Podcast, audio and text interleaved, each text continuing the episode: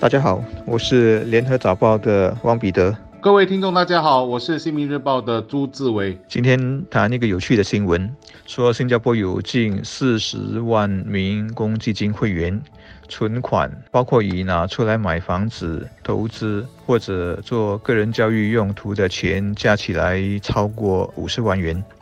我首先在想，就姑且说刚好五十万元存款吧。那四十万会员算不算多呢？我是要看杯子半满还是杯子半空。其实，如果你考虑到公积金会员总数大约四百万，那就是有三百六十万会员还没存到五十万元，所以空的部分还是比较大的。当然，当中有一些在工作到五十五岁，也可能有五十万。但如果还没能达到呢？退休后怎么办？生活有足够的保障吗？我向来不是一个擅长投资的人，生活所需就是靠着薪水过活，有剩余的一些钱也是在银行的推荐下，并且在做了一些功课之后，做了一点股票投资。然而，对于投资我还是懵懵懂懂的。可在疫情期间，人都习惯性的希望把钱留在身边，不敢做什么投资，但银行的存款利息又低，也不必奢望能赚一点钱。这时就听到有朋友提出将钱放入公积金，也就是 CBF，赚取较高利息的做法。因为公积金是政府管的，几乎没有什么风险，只是存进去的钱只能做少数的用途，不能随时提出。很多人其实都不知道，如果我们在五十五岁前把我们普通户头的储蓄转入特别的户头。经过复利的效应，特别户头的钱呢，将前后增加不止一倍。而且我们也可以选择使用现金来填补特别户头，还可以享有每年高达七千块的税务扣除。我也是在朋友的提醒下去看了看公积金局的网站，看到这样的一句标语：善用公积金，做好退休规划。我想，不管我们现在处于什么年龄层。预先规划好退休的收入所需是极其必要的。而根据公积金局最近所发布的年报，共有三十九万四千多名公积金会员存款至少五十万元，其中五十岁以上至五十五岁的占了九万两千多人，而五十五岁以上至六十岁的人数则有七万三千多人。当然，一般人肯定会好奇，能够在公积金就存款达五十万的人，有多少是年纪比较轻的？当中有一百人是不到三十六岁。分布来看的话，是二十来岁的就有十个人，三十岁以上至三十五岁的则有九十个人。他们到底是谁？竟然年纪轻轻的就能够在公积金的户口拥有半百万的身家？当局是不可能公布他们的身份，不过一般猜测是他们要么就是年轻有为的企业家，另外一种就是比较宽裕的父母为孩子存款，帮助孩子日后养老。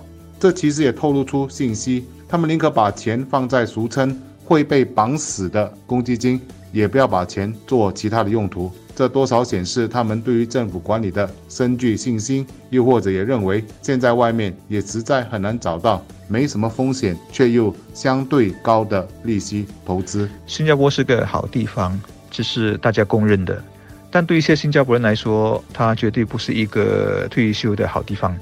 我平时很少上超市，属于吃米不知米价的那种。那天经过一个小超市，顺便买了一大罐鲜奶和一个面包。收银员跟我要了七块多钱，我才错愕了一下。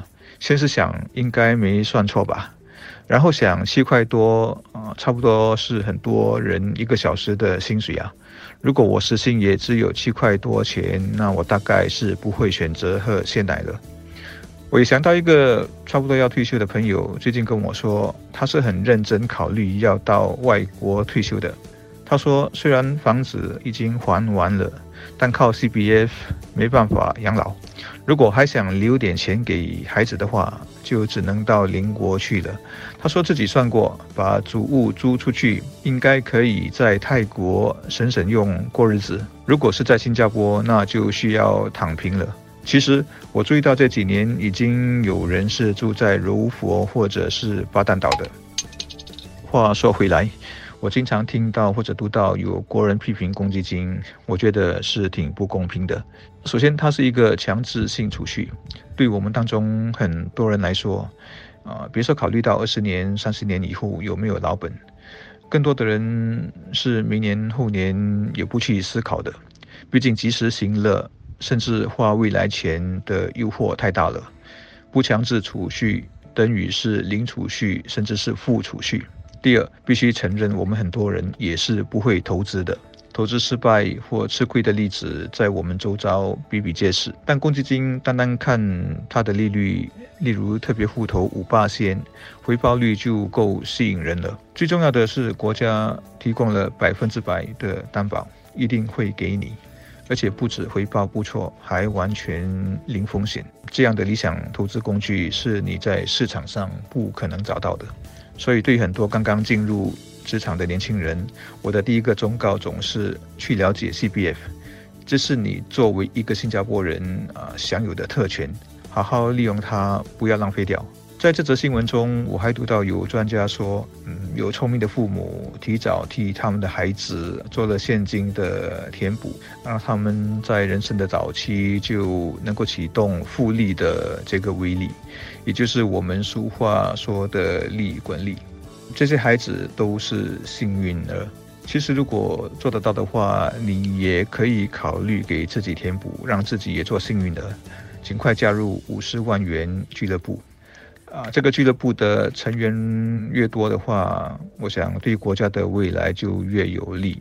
当然，要怎么给新加坡人五八线的利息，是另一个国家的难题了。其实一般人都明白个道理，那就是老本、老友以及老伴是我们最重要的退休依据。